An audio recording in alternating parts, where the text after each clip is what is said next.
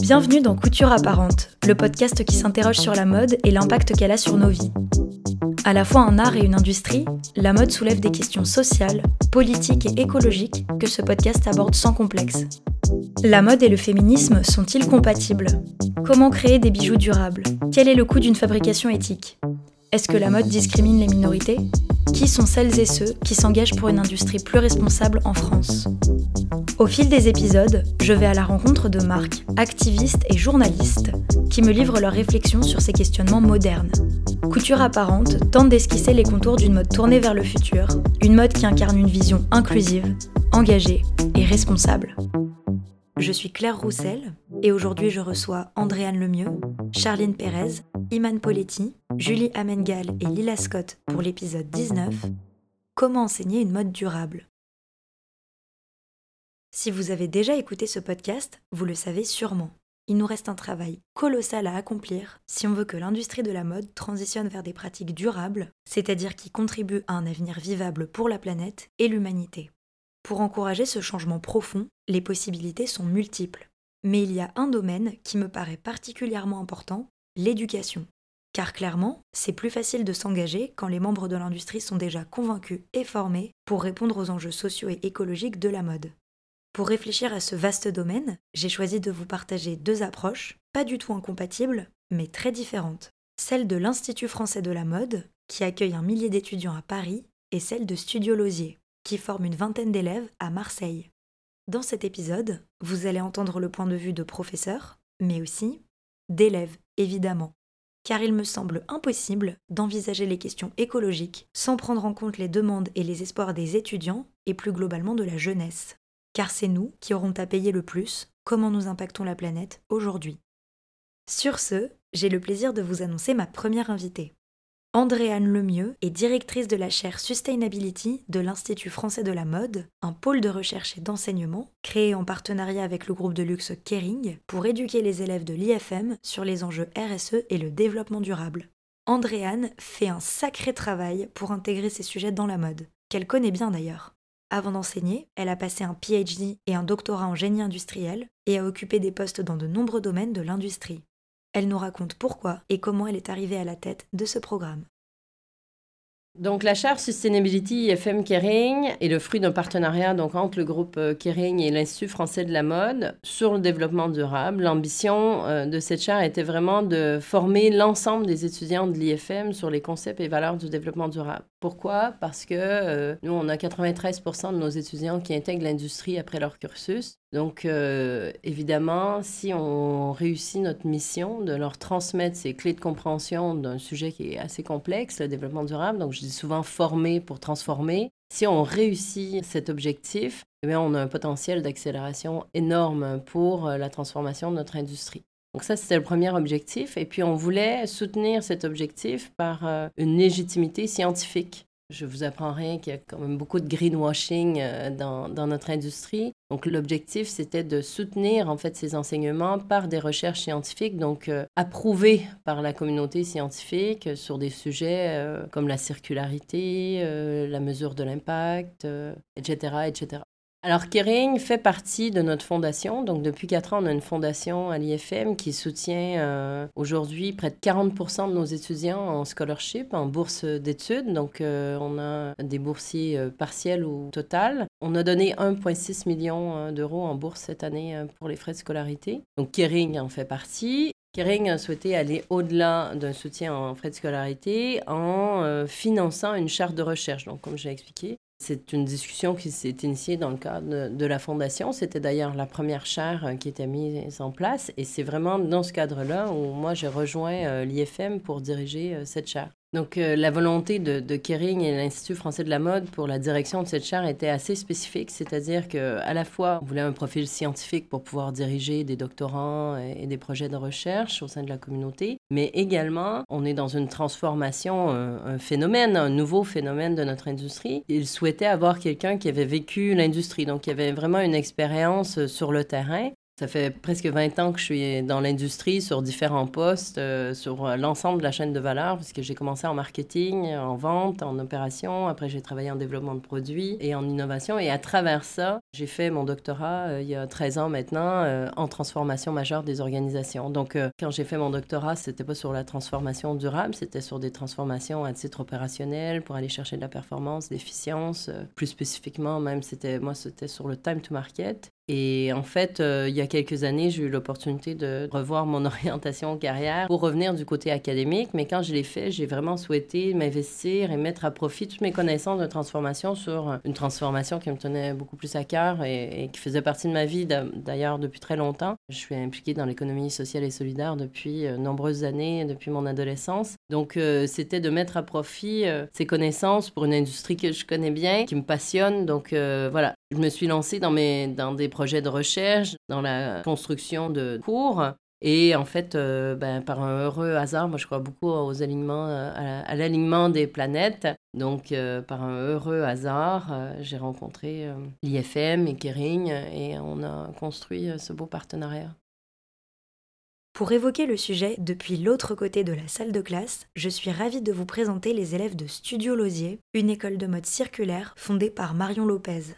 Vous connaissez peut-être Marion. Elle est passée dans l'épisode 10 du podcast sur Marseille pour présenter l'école et son approche responsable, à la fois écologiquement et socialement. Cette fois, c'est avec quatre élèves de sa promotion, passionnés de mode et engagés pour l'avenir, que je me suis entretenue. On commence par Julia Mengal, jeune designer qui a commencé par de la photo aux Beaux-Arts de Marseille. Du coup, euh, moi, mon parcours, en fait, j'ai fait 4 euh, années aux Beaux-Arts à Lumini, à Marseille. Et euh, c'est vrai que j'axais vachement mon travail autour du, thème de la mode. Et euh, mes enseignants ne pouvaient pas m'accompagner en fait parce que personne ne faisait de mode ou n'était intéressé en fait tout simplement. Et ça m'a beaucoup frustrée en fait parce que du coup bah, lors de mon DNA, du coup mon diplôme, j'ai axé... En fait je voulais critiquer l'industrie de la mode telle que moi je l'apercevais. Du coup je faisais principalement de la photographie et du coup, ben, j'ai vachement parlé des morphologies, euh, des morphos de décors. Euh, je parlais de comment étaient traités les modèles, les mannequins. Euh, il y avait aussi cette idée d'identité en fait à travers la photo de mode qui, m'intéressait. Bah, du coup, j'ai passé mon diplôme, je l'ai eu, mais j'étais frustrée parce qu'il n'y avait pas vraiment d'échange en fait. Je partageais quelque chose avec des personnes qui ne connaissaient pas en fait ce milieu-là. Et en fait, je, suis venue à rencontrer Marion, du coup, parce que j'avais mon atelier à Bureaupolis et puis J'étais assez connectée avec les créateurs marseillais. En rencontrant Marion, en fait, euh, sa formation euh, correspondait complètement à, mes attentes, notamment par rapport au masterclass du coup qu'il y a euh, pendant toute la formation. En fait, on a des, interventions. En fait, c'est des personnes qui viennent nous parler de leur métier. C'est super important, super intéressant. Et en fait, c'est le point fort de l'école, je dirais, de pouvoir avoir un accès en fait dans ce milieu pro. Et c'est trop cool en fait de pouvoir partager bah, un temps avec des professionnels. Et je suis aussi rentrée par rapport aux valeurs que Marion défend. Après Julie, Iman Poletti, passionnée de mode et de chinage de longue date, raconte comment elle a intégré l'école. J'ai entendu parler de Studio parce qu'il y a une fille que je connais euh, qui l'a fait l'année dernière et j'ai défilé pour elle du coup euh, pour le défilé de fin d'année de sa collection de fin d'année. Donc j'en ai entendu parler comme ça et en fait ça faisait un moment que je m'intéressais bon ça depuis toujours je m'intéressais à la mode mais là vraiment la mode axée éco-responsabilité, l'upcycling, j'adore chiner, j'adore passer des heures en fripe tout ça. Donc euh, j'ai commencé en fait en autodidacte sur une machine à coudre à upcycler un petit peu des trucs, des couettes, des trucs comme ça. Et en fait, j'avais vraiment envie de me lancer là-dedans, sauf que n'ayant pas passé mon bac, ayant arrêté l'école en première, en fait, moi, la mode, c'était un milieu qui était complètement fermé pour moi. Et du coup, à part Studio Losier, ben, j'avais pas trop d'options. Et dans tous les cas, tant mieux parce que j'avais pas forcément envie d'intégrer une école où en fait on allait me prendre tout mon fric pendant trois ans et où j'allais ressortir euh, en ayant euh, quasiment rien appris. Donc du coup, bah, j'ai tenté l'expérience. Euh, en plus, quand j'ai fait le défilé, bah, j'ai vu l'effervescence que c'était le truc. Euh, ça m'a trop plu. Voilà, j'ai eu un entretien avec Marion qui s'est super bien passé. Et pareil, même la façon dont elle fait ses entretiens, quoi. Enfin, moi, je savais même pas que j'étais en entretien. C'était juste, j'étais au téléphone, on discutait. Et puis après, elle m'a dit, bon, ben, c'est bon, tu fais partie de l'aventure. Enfin, ça, ça va aussi avec toute sa démarche euh, d'inclusivité, d'accessibilité. Et, et c'est hyper important. Et c'est aussi pour ça, du coup, que j'ai voulu intégrer Studio Losier. C'est au tour de Lila Scott, fan de conception et d'artisanat, de nous raconter ce qui lui a plu dans la pédagogie de Studio Losier. J'ai 20 ans, donc euh, j'ai eu mon bac il y a deux ans. J'ai toujours voulu faire de la mode depuis que je suis au collège, euh, depuis qu'on réfléchit à qu'est-ce qu'on va faire plus tard. euh. Ça a toujours été la seule idée que j'avais en tête, mais il y avait l'aspect financier. Forcément, ce... l'aspect qui, euh, qui nous prend toute la tête. Et les écoles coûtaient très cher. Arrivée au lycée, j'étais euh, en pleine angoisse de pas trop savoir où est-ce que j'allais aller euh, après ma terminale. Je viens de Bordeaux. À la base, à Bordeaux, il y a deux écoles, genre S-Mode et Submode. Et je suis allée parler directement en fait avec les élèves pour me renseigner, voir un peu ce que, ce que les élèves ont pensé. Moi, je voulais vraiment apprendre à coudre. Donc, en fait, j'ai commencé par un CAP couture finalement. C'était trop cool, c'était en une année, j'ai tout appris, euh, je me suis régalée, j'ai rencontré des gens géniaux. Et en fait, juste avant d'intégrer mon CAP, j'ai ma maman qui a rencontré Marion euh, par des amis. Et euh, ma mère, en lui parlant de- du fait que je voulais faire des études dans la mode, ben, en fait, Marion a partagé son projet qui était même pas encore, même pas encore vu le jour. Et en fait, je l'ai eu au téléphone, on a discuté, elle m'a pitché tout son projet, ça m'a grave euh, plu. J'ai- J'étais là en mode, bah, euh, bien sûr, genre, euh, moi je fais mon CAP et après je te rejoins à Marseille, j'ai trop envie de faire ton école. C'est vrai que l'univers de l'upcycling, à la base, c'était pas un truc que je connaissais beaucoup. J'ai commencé à chiner en fripe et à vraiment essayer de réduire ma consommation quand, en fast fashion quand j'étais au lycée. Et donc c'était un truc que je connaissais, mais j'avais jamais cousu. Enfin, avant mon CAP, j'avais jamais cousu, donc je savais pas trop. Et en fait, je suis venue faire une formation courte. J'ai fait la toute première formation courte de Studio Losier. Je me suis régalée. En fait, c'est Marion qui m'a appris à coudre avant même que je fasse mon CAP. Et donc voilà, et euh, ça m'a vraiment confortée dans le fait que j'avais vraiment envie d'apprendre à coudre. Et donc j'ai fait, j'ai enchaîné avec mon CAP pendant l'année. Je me suis régalée et donc là, je suis ici depuis octobre et, euh, et je crois qu'on se régale toutes hein, ici. C'est Pour terminer, c'est Charline Pérez, qui a déjà suivi plusieurs formations plus mainstream dans la mode, qui nous raconte son parcours. J'ai commencé la mode ben, euh, en faisant un CAP euh, couture aussi comme Lila, mais à l'inverse, euh, je l'ai fait en candidat libre. Donc ça a été très compliqué puisque j'étais pas du tout épaulée, donc euh, un peu chaotique.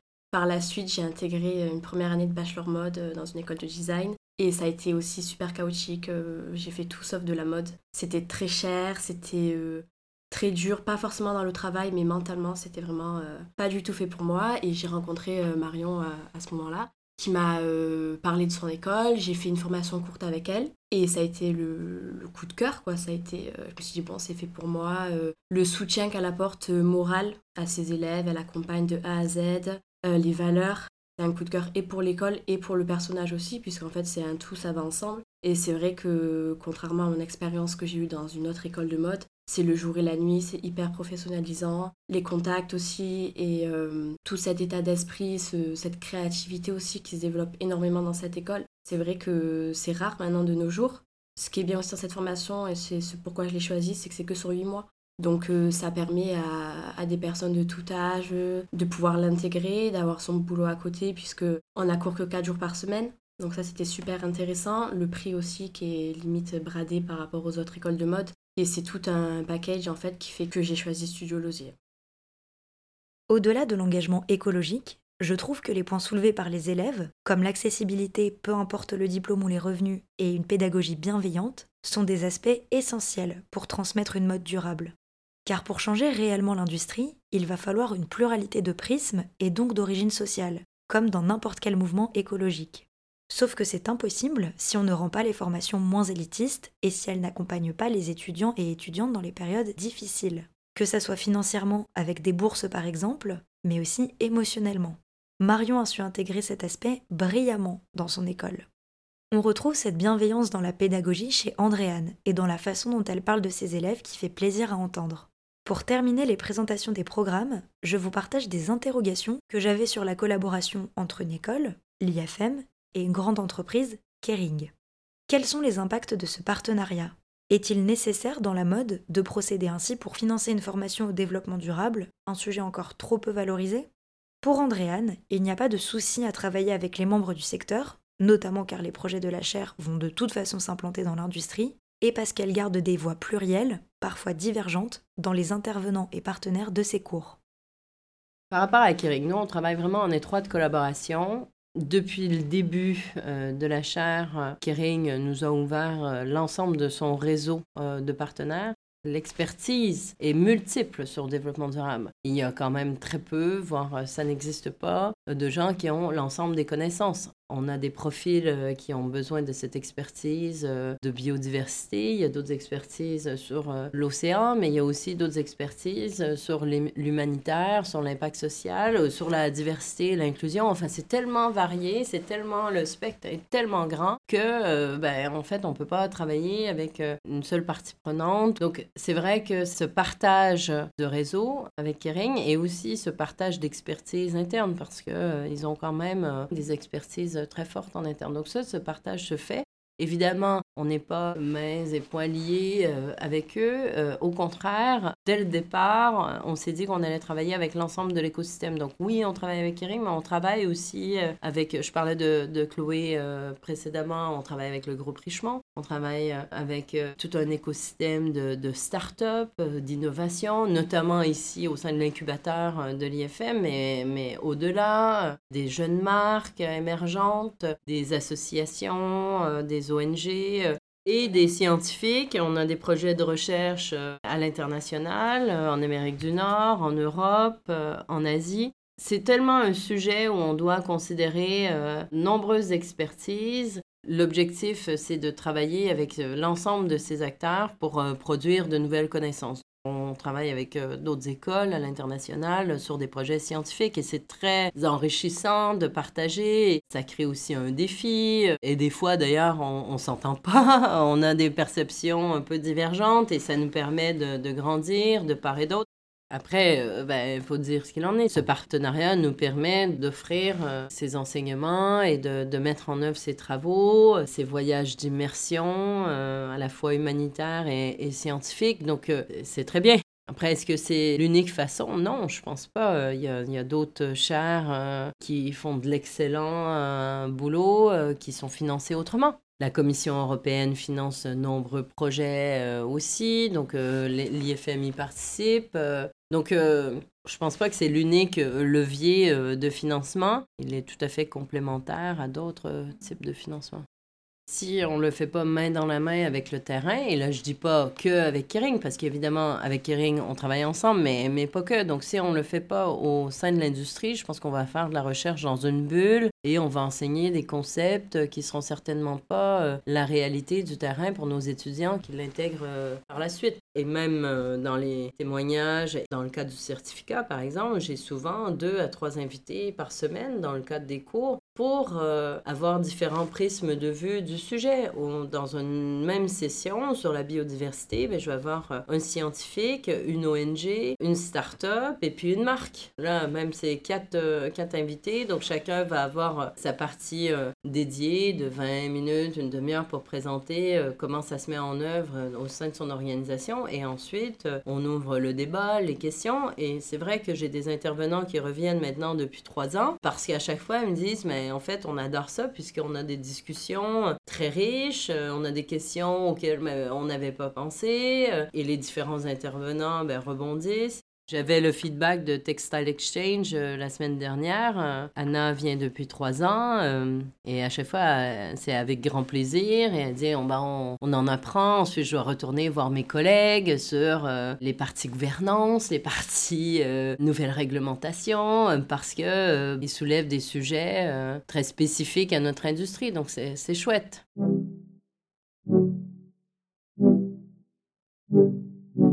Je ne sais pas pour vous, mais je trouve ces projets pédagogiques très enthousiasmants. Du coup, comment on implante concrètement des enseignements écologiques et sociaux dans une école de mode? Andréane nous détaille les nombreux programmes, allant des fondamentaux au doctorat en passant par les spécialisations, qui sont mis en place à l'IFM. Sur la formation, on a différentes approches. Donc, on a une approche obligatoire pour tous. Donc là, on a des fondamentaux qui sont transmis à l'ensemble des étudiants. Là, on a 1200 étudiants. Ces 1200 étudiants, ils m'ont, à un moment donné, dans, leur cursus, euh, ils rendre le mieux comme prof sur les fondamentaux du développement durable. Donc ça, pour nous, c'est très cher euh, de euh, bien comprendre d'où on vient, c'est quoi les bases, c'est quoi les limites planétaires. Euh. C'est pourquoi je parlais d'approche scientifique, parce que là, on va vraiment se reposer sur ce qui est produit, que ce soit au niveau du GIEC ou sur les références, même sur la partie sociale.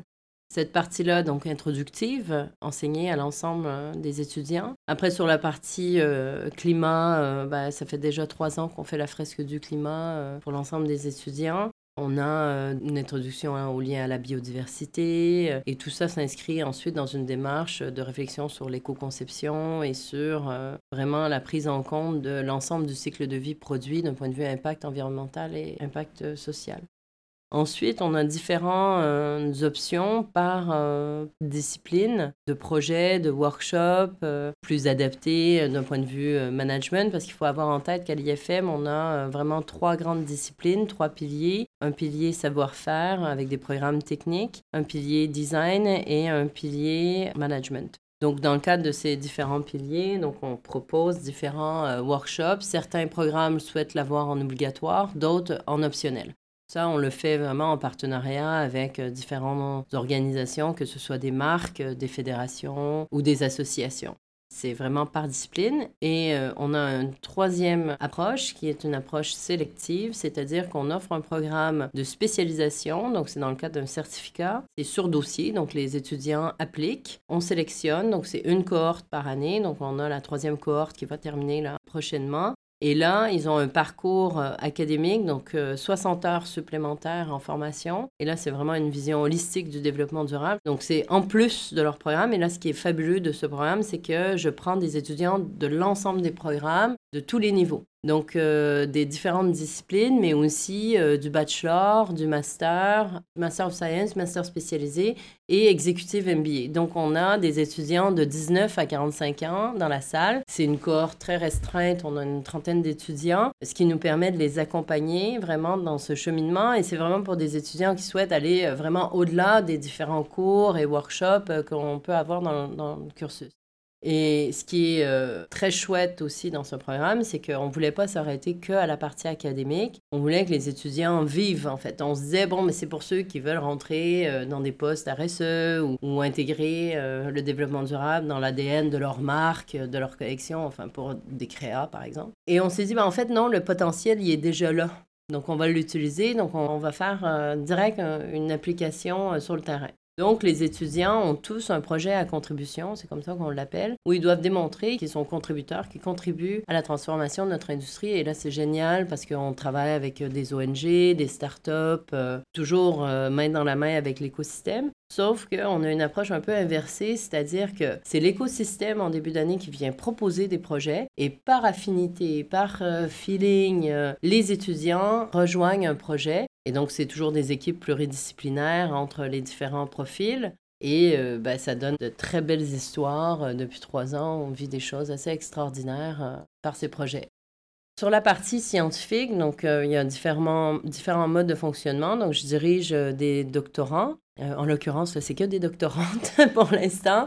Avis à ceux qui aimeraient faire une thèse au sein de, de la chaire. Là, encore une fois, c'est très organique, c'est-à-dire que soit euh, c'était des étudiants qui étaient rendus à ce niveau d'études qui m'ont contacté, on dit, bah, écoute, euh, j'ai lu sur la chaire, j'aimerais travailler, j'aimerais poursuivre avec une thèse, est-ce que ça vous intéresse? Ou c'est l'écosystème, et là, en l'occurrence, typiquement la marque Chloé qui m'a approché il y a trois ans euh, en disant, Andréane, j'ai ce sujet autour de l'impact social, on ne sait pas exactement comment s'y prendre, on aimerait vraiment avoir cet apport scientifique très fort. Donc, euh, de par ces différentes demandes, ben, on construit un projet parce qu'il y a toute une question euh, à la fois euh, ben, de, supervision scientifique, mais aussi de financement. Et donc, à chaque fois, on a un financement externe de la chaire. On travaille comme ça. Donc là, j'ai des doctorantes qui travaillent sur des sujets très variés toujours évidemment en lien avec le développement durable et l'industrie de la mode et du luxe.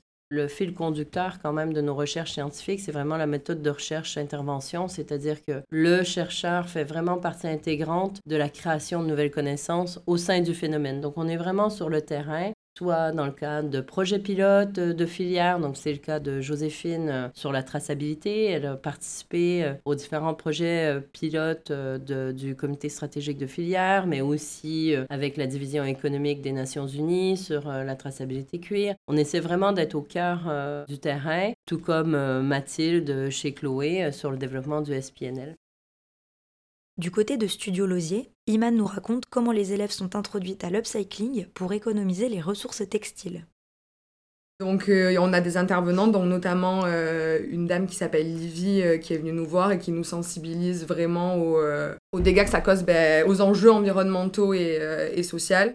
Du coup c'est vrai que bah, forcément nous on l'a intégré aussi dans notre processus créatif parce que du coup on part quasiment jamais de, de tissu neuf du coup, on part rarement aussi de grands pans de tissu. C'est souvent des vêtements qui sont déjà formés. Donc c'est vrai que c'est une contrainte qui, moi, pour le coup, euh, me galvanise parce que c'est hyper intéressant, en fait, de... C'est simple, en fait, de partir d'un tissu plat et de, et de tout construire. Enfin, c'est simple, oui et non. C'est simple et, en même temps, c'est compliqué. Et en même temps, c'est compliqué.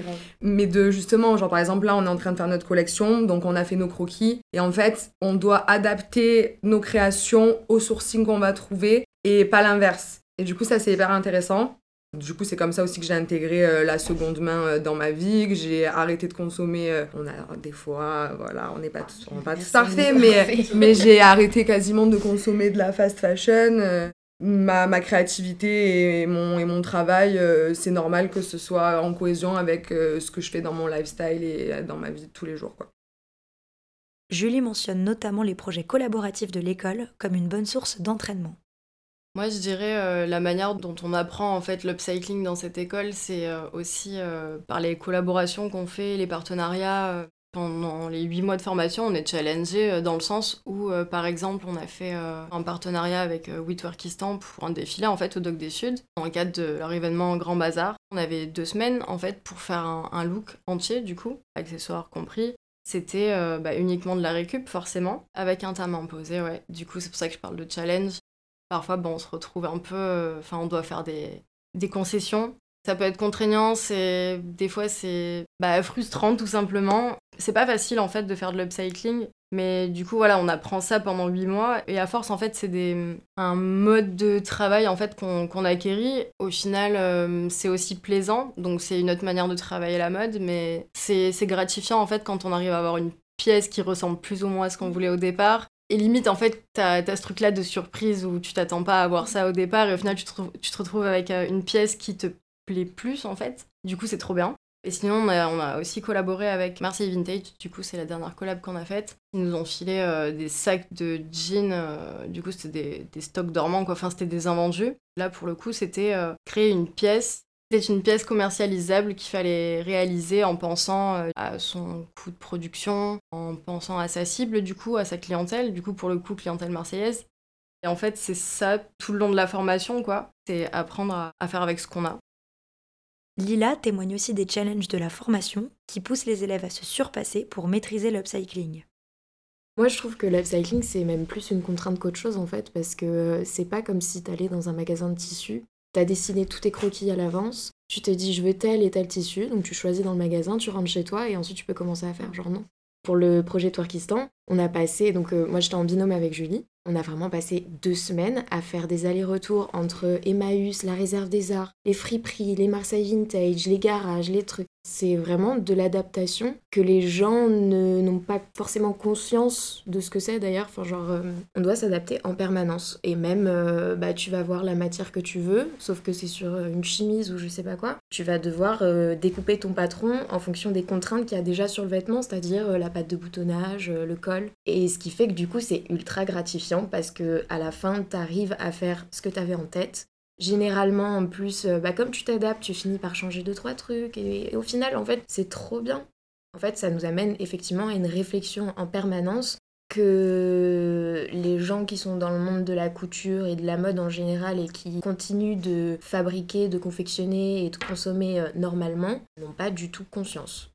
Mais du coup, pour rebondir euh, sur ce que dit Lila, c'est aussi un autre fonctionnement c'est pour ça que je pense qu'on peut être un bon élément en sortant de cette formation pour les grandes entreprises. C'est vraiment un apport bénéfique pour eux. Charline conclut.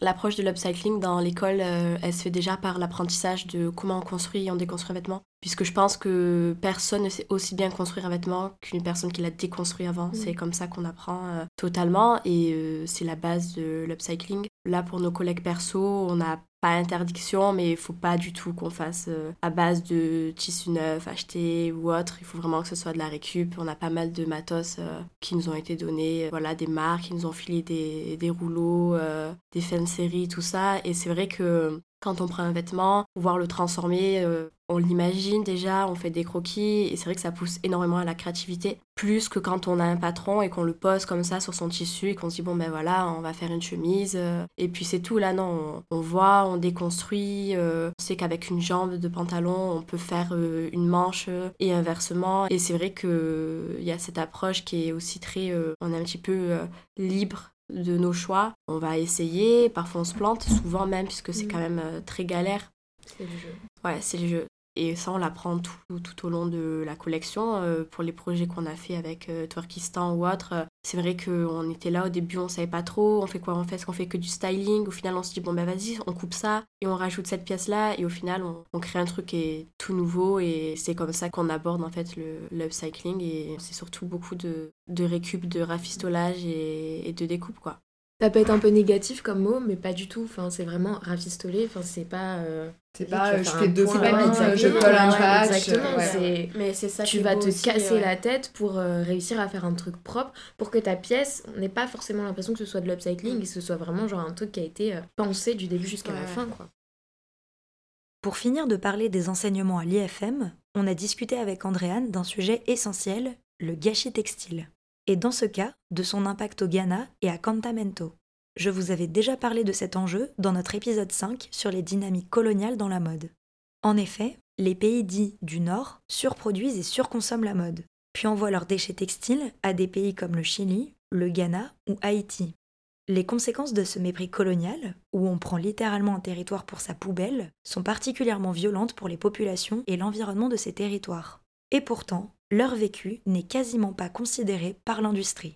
Ces millions de vêtements créent une grave pollution, tout en étant en partie upcyclés de façon impressionnante par les tailleurs du marché de Cantamento, qui en font de nouvelles pièces malgré une qualité très difficile à travailler. Une pratique mise en place bien avant que l'Europe découvre l'upcycling et le rende branché ce qui est trop peu mentionné quand on veut rendre hommage aux pionniers de cette pratique. Le sujet de Cantamento est complexe, car il s'agit de reconnaître l'expertise de ces travailleurs, tout en n'omettant pas la responsabilité des pays du Nord dans les graves problèmes sociaux et écologiques qui pèsent sur ce marché. Sans tomber dans le misérabilisme, et comme va très bien l'expliquer Andréane, nous devons prendre en compte la vision de ces acteurs de l'industrie lorsque nous réfléchissons à une mode durable pour tous et toutes. Et là, euh, depuis euh, récemment, donc on travaille aussi, euh, ben, récemment, ça fait déjà un an et demi, mais on travaille sur la durabilité, donc avec une autre de mes étudiantes, Esther Vanacker, qui poursuit des recherches et ce qui nous a amené d'ailleurs au Ghana euh, très récemment euh, pour être sur le terrain, encore une fois, euh, vraiment au cœur du marché de Cantamento. C'est une partie de l'industrie qu'on occulte complètement, je trouve, et je suis, j'espère pouvoir être assez vocale sur le sujet et de par nos recherches aussi d'avoir cet apport un peu différent que, le scandale de cette situation qui est un scandale. Hein. Je dis souvent à mes étudiants, vous savez quoi, c'est toute cette situation dans l'hémisphère sud, parce que c'est pas que au Ghana, hein, c'est euh, partout. C'est le Rana Plaza de notre décennie. J'en suis convaincue. Et donc, euh, évidemment, d'y aller, ben, c'est de, prendre conscience et de voir euh, comment on utilise à quelque part notre privilège de l'hémisphère nord pour ben, soutenir, aider, mais aussi pour, pour apprendre et voir comment on peut faire évoluer les conversations que l'on peut avoir ici. L'idée, c'est pas d'aller dire euh, comment faire là-bas. Au contraire, on a énormément appris euh, de, de par leur mode de fonctionnement, par la nécessité, enfin finalement par la contrainte, euh, toute la créativité qui peut en ressortir. Évidemment, euh, ce qui est très dur, c'est de voir euh, l'esclavage moderne que notre industrie a pu créer euh, au sein du marché. Quand on regarde les caillaillers, les porteuses têtes, les caillaillers, c'est ces femmes, parce que c'est principalement des femmes, qui portent les balles de 50 kilos. Donc, on- c'est des femmes entre 16 et, et 25 ans, disons, pour faire une fourchette. Souvent, elles ne pèsent même pas 40-45 kilos et elles,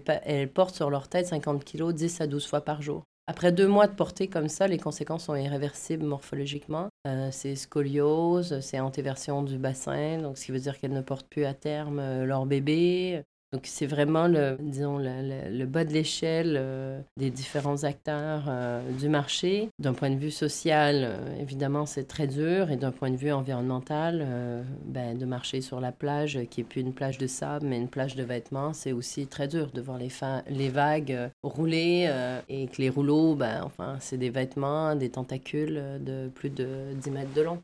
Au nord, euh, l'upcycling ou la, réparation, ce qu'on dit sur le mending, euh, c'est presque un fashion statement. Mais là-bas, c'est une survie. Et donc, ils ont réussi à développer à petite et même grande échelle, hein, parce qu'il y a quand même un vrai euh, business, en fait, euh, qui se fait, euh, qui fonctionne, qui est, alors évidemment, sans infrastructure, sans ERP, sans système d'information qui gère toutes les données, sans patron, sans ciseaux de couture professionnels, mais qui fonctionne avec des roulements à 500 polos par jour hein, en production pour un seul et unique acteur du marché. Ils sont 30 000 voilà, je pense qu'on a beaucoup à apprendre de, cette partie de notre industrie et à, prendre en compte aussi euh, dans nos conversations euh, sur l'affichage environnemental, sur la mesure de la durabilité, euh, sur comment on crée nos collections. Et ça, c'est tous des sujets que l'on souhaite aussi transmettre à nos étudiants ici. À l'IFM, on veut des acteurs du changement. donc, c'est vraiment des sujets que l'on considère clés dans leur apprentissage. Évidemment, on a toutes les autres matières qui sont plus qu'importantes. Différentes matières que l'on enseigne, allant de l'histoire, euh, de la mode, au, marketing, à la supply chain, évidemment. Mais euh, c'est vrai que la prochaine période que l'on va entrer, euh, dans laquelle on est déjà, doit évoluer. On doit vraiment transformer notre industrie. Donc, si on ne forme pas, en tout cas, si on ne transmet pas ces valeurs-là aux étudiants, je pense qu'on passe à côté.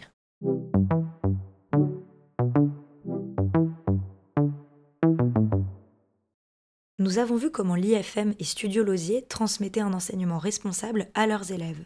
Mais comment ça se passe dans les autres écoles? Andréane voit des avancées, même si la mode est clairement en retard face à d'autres industries. Je travaille euh, ici à temps plein, donc je ne suis pas dans, toutes les autres écoles, euh, mais je vois quand même nos étudiants niveau master, par exemple, qui proviennent d'autres euh, écoles. Et donc, oui, il y a de plus en plus, évidemment, une chance de formation autour du développement durable dans la mode.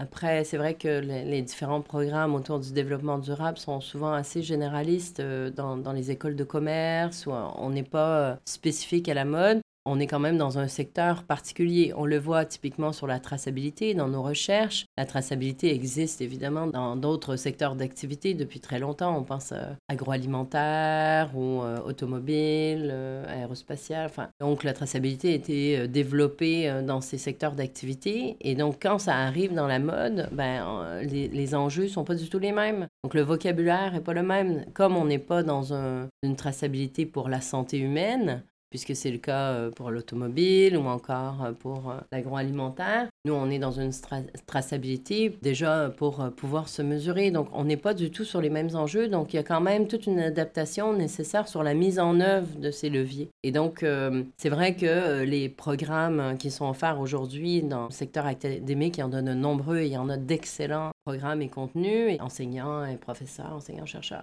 Simplement, la clé d'entrée vraiment de spécialisation par notre secteur, et on le voit dans le besoin d'adaptation de méthodologie, est quand même nécessaire pour notre industrie. Donc cette adaptation ou cette clé d'entrée par le secteur d'activité de la mode a quand même euh, une valeur ajoutée. Donc oui, j'espère que les écoles de mode ont avancé sur ce sujet. Je pense qu'on l'a pris quand même euh, assez tôt cette vision avec Kering et, l'Institut français de la mode de mettre en place euh, cette charte de recherche et ces enseignements euh, il y a maintenant presque quatre ans, c'était assez novateur quand même. C'était le début et on a un peu euh, défriché, mais tant mieux si on a pu mettre ça en place et avancer. La formation de Studio Losier étant axée sur l'upcycling, j'ai demandé aux filles s'il était enseigné dans les autres écoles qu'elles connaissaient. Iman a commencé à répondre sur les formations et au final, c'est parti en discussion sur la surconsommation et le grand public. Je vous laisse savourer. ouais, moi j'ai entendu parler d'une autre école qui fait un peu comme Marion, donc qui s'appelle la Casa 93.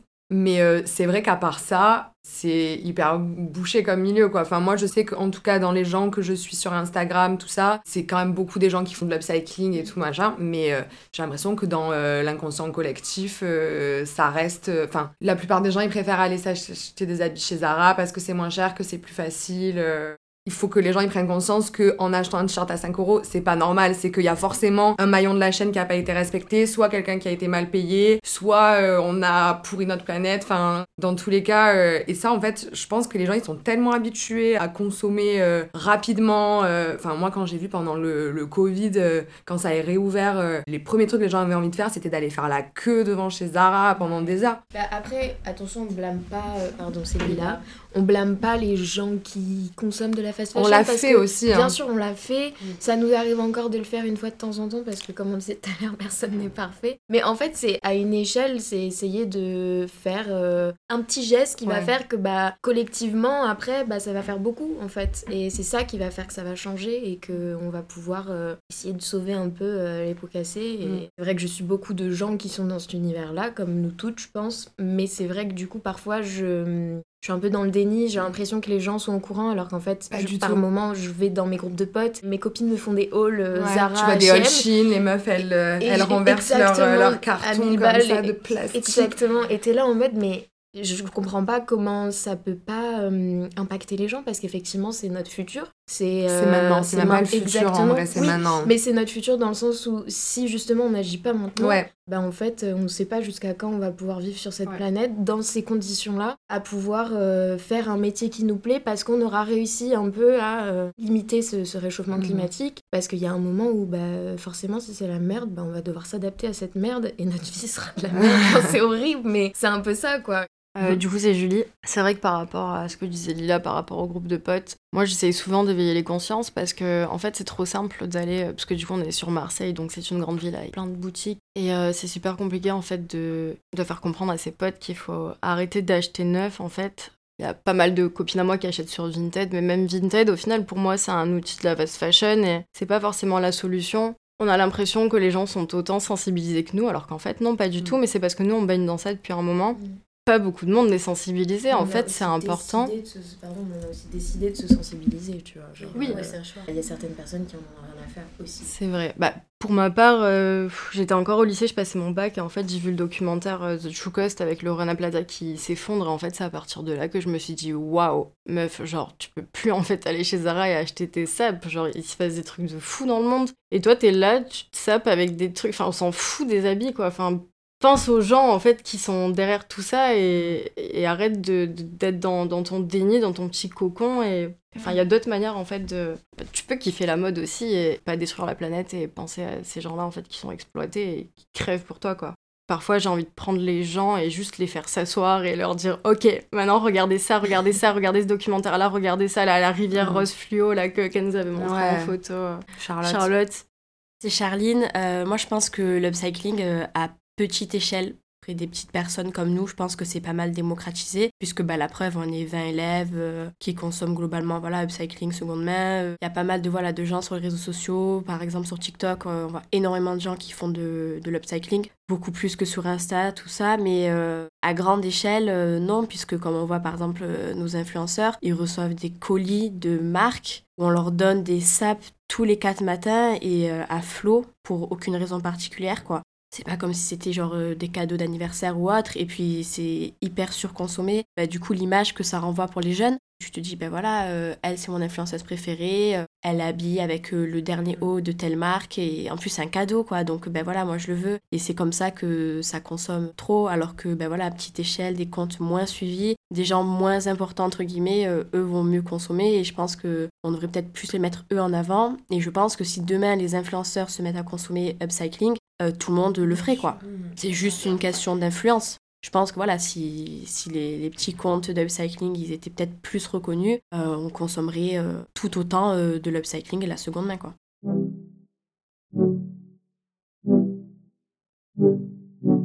En voyant ces initiatives, ces progrès et ces contrastes, comment se dessine l'avenir de l'enseignement durable et donc de la durabilité dans la mode? Andréane fait le point sur les ambitions et les constats de la formation avec le recul de deux promotions déjà diplômées. De mon point de vue, il y a des enseignements de base à donner, euh, c'est-à-dire euh, purement euh, RSE. Alors, on pourrait imaginer que tout le monde ait cette connaissance, cette sensibilisation de base. Bon, tant mieux, ça sera, si c'est le cas, tant mieux. Sinon, il y a quand même un socle, je pense, de, de fondamentaux à offrir. Après, c'est vrai que là, on travaille quand même pour s'assurer que sur les autres matières, type merchandising, type finance, qu'on intègre aussi de manière très forte cette clé d'entrée du développement durable. C'est quand même ce que l'on souhaite. Je pense qu'il y aura toujours ces fonctions RSE ou, développement durable de manière euh, plus holistique. Comme une transformation digitale, on va avoir euh, bah, du digital partout, on va avoir de la RSE partout, euh, au sourcing, enfin aux achats, au design. voilà. C'est ce que l'on souhaite et c'est ce que l'on souhaite aussi de par nos enseignements ici, de former euh, pas que euh, des, membres euh, des équipes RSE, mais aussi des acheteurs qui ont compris le sujet d'une gestion de chaîne d'approvisionnement responsable, qui ont compris les sujets d'impact au niveau du produit, de, de faire les bons choix. Donc cette vision d'intégration au sein des différentes matières est clé. Pour la spécialisation, on a deux cohortes qui ont gradué déjà. On a un peu plus de 30% qui ont pris des postes en RSE. Donc, euh, par rapport à l'objectif qu'on s'était fixé, enfin, comment on a développé euh, ce cursus, de dire, bon, c'est ceux qui vont, veulent aller plus loin, qui veulent vraiment s'engager dans des postes RSE. Là, déjà, euh, un peu plus de 30% ont, ont, pris des postes de la sorte, des CDI, au sein d'équipes développement durable, dans des groupes ou dans des marques. Parce qu'on a fait un sondage très récemment, d'autres nous ont dit, ben, moi, j'ai pas un poste RSE, mais dans le cadre de mes fonctions en événementiel, je prends en compte euh, nos, apprentissages sur comment euh, gérer de manière responsable la mise en place d'un événement à Paris. Et je, je, le vois aussi euh, sur d'autres étudiants qui travaillent en design. Ben, en fait, ça fait partie de leur façon de penser, de leur choix de matière. Donc, évidemment, on ne fera pas que former des responsables RSE ou des chefs de projet matière responsable, parce que ce n'est pas la vocation de l'IFM. Mais euh, c'est vrai qu'on sent en tout cas que euh, pour euh, plusieurs d'entre eux, les apprentissages durant leur programme portent fruit aujourd'hui dans le cadre de leur fonction en entreprise, dans l'industrie. Non, je pense qu'il y a des postes, disons, à connotation développement durable, pas que dans les équipes vraiment au cœur du développement durable, mais aussi dans les autres fonctions. C'est nécessaire et c'est la suite. Donc, tant mieux si on peut accompagner ce, changement même au sein du recrutement des jeunes talents dans l'industrie.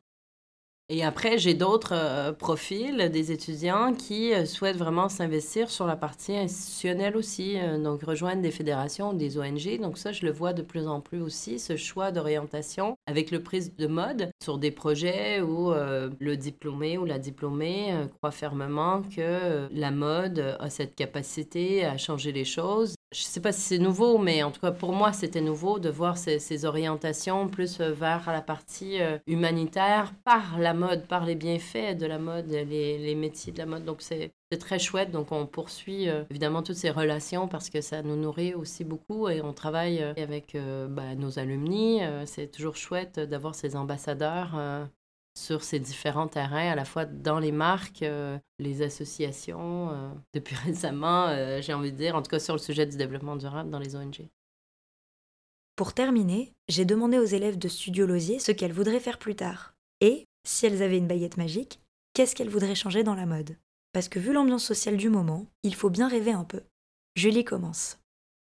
Alors pour moi, c'est une question super compliquée en fait, ce que je veux faire plus tard, parce que j'ai toujours voulu tout faire. Et en fait, d'être rentrée chez Studio Losier, ça m'a donné encore plus envie de faire plein de choses, parce que du coup, on a découvert de nouveaux métiers, enfin des métiers qui existent déjà et qu'on ne connaissait pas. Du coup, je pense que je vais faire pas mal de stages et euh, travailler en tant qu'assistante si on veut bien me prendre quelque part pour pouvoir euh, un peu toucher à tout et voir ce qui me plaît vraiment parce que j'ai vraiment cette part de créativité en moi. Et j'aimerais beaucoup euh, travailler en autonomie, du coup, ou en collectif avec des personnes euh, qui vibent sur euh, mes valeurs aussi. Mais je pense d'abord euh, bosser pour des grandes entreprises pour voir vraiment à quoi ressemble le milieu. Mais parce que du coup, j'ai que les témoignages de Marion et de personnes qui ont pu travailler dans ce milieu-là et j'aimerais voir par moi-même et voir qu'est-ce que moi je peux changer du coup si j'ai envie de faire styliste ou peut-être même développeur produit, on sait pas. Je pense ne pas monter ma marque, c'était mon idée de départ, mais en fait, en ayant fait Studio Losier, je me rends compte que non, il ne faut pas monter de marque. À part si vraiment ta marque peut changer quelque chose et apporter quelque chose, euh, je pense pas que ce soit la solution.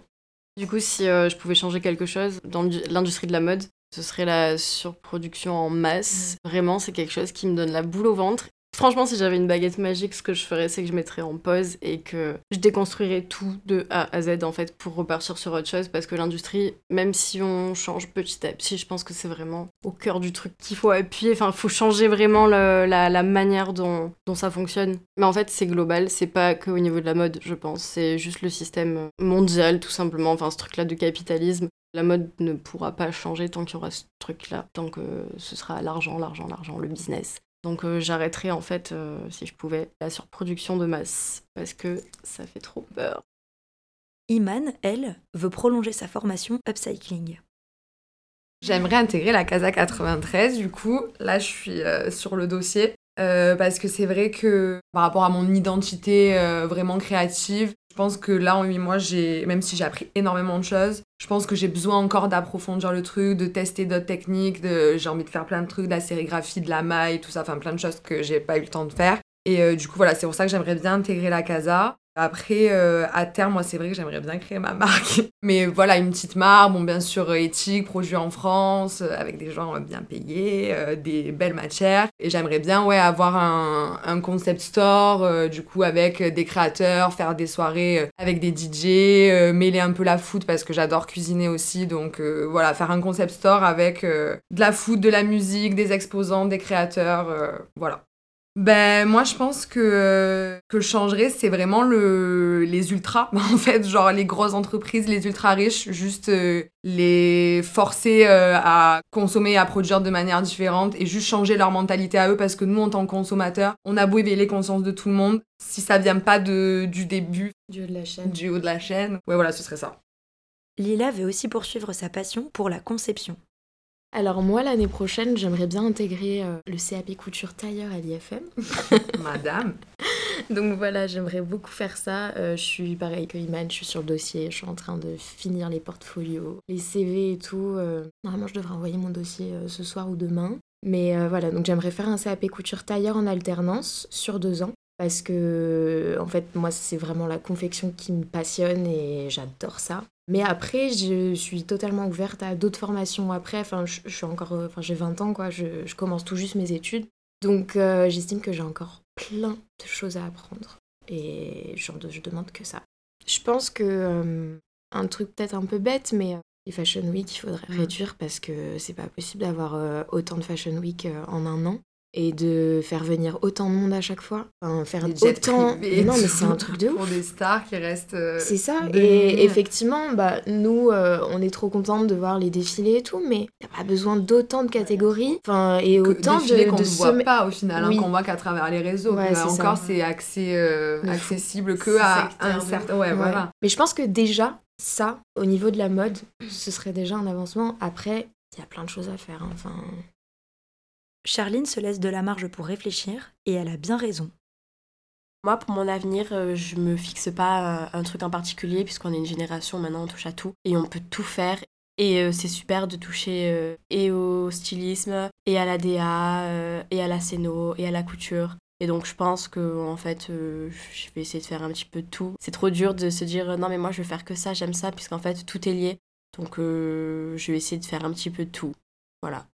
Moi, je changerais peut-être plutôt le côté euh, tyrannique euh, qui se passe euh, en interne, la charge mentale des gens qui bossent dedans, même des mannequins, on s'en rend pas compte, mm. mais c'est horrible de grandes marques, les gens sont épanouis et heureux en fait. Ils bossent 20 euh, heures par journée, euh, le soir, les week-ends, euh, ils doivent répondre au boss tout le temps, même la nuit, cours à droite, à gauche, va là-bas et en fait t'as pas de vie, t'as pas de... Ouais, c'est hyper déshumanisant et je pense que déjà commencer par ça et peut-être que ça lèvera peut-être l'épine pour lancer le reste quoi mm. et arrêter voilà de maltraiter les modèles et tout, et tout le reste. Tous ces projets et ces idées me donnent de l'espoir. Parce qu'on ne va pas se mentir, on aborde des thèmes importants, mais difficiles dans le podcast. Et parfois, l'industrie est tellement lente malgré les urgences dont on parle. Mais je ressors de ces entretiens, et j'espère vous aussi, boosté. Pour bien finir, Andréane nous partage le mantra qu'elle et ses étudiants se répètent inlassablement pour se donner de la force. Le motto du programme, c'est euh, Let's go change the world.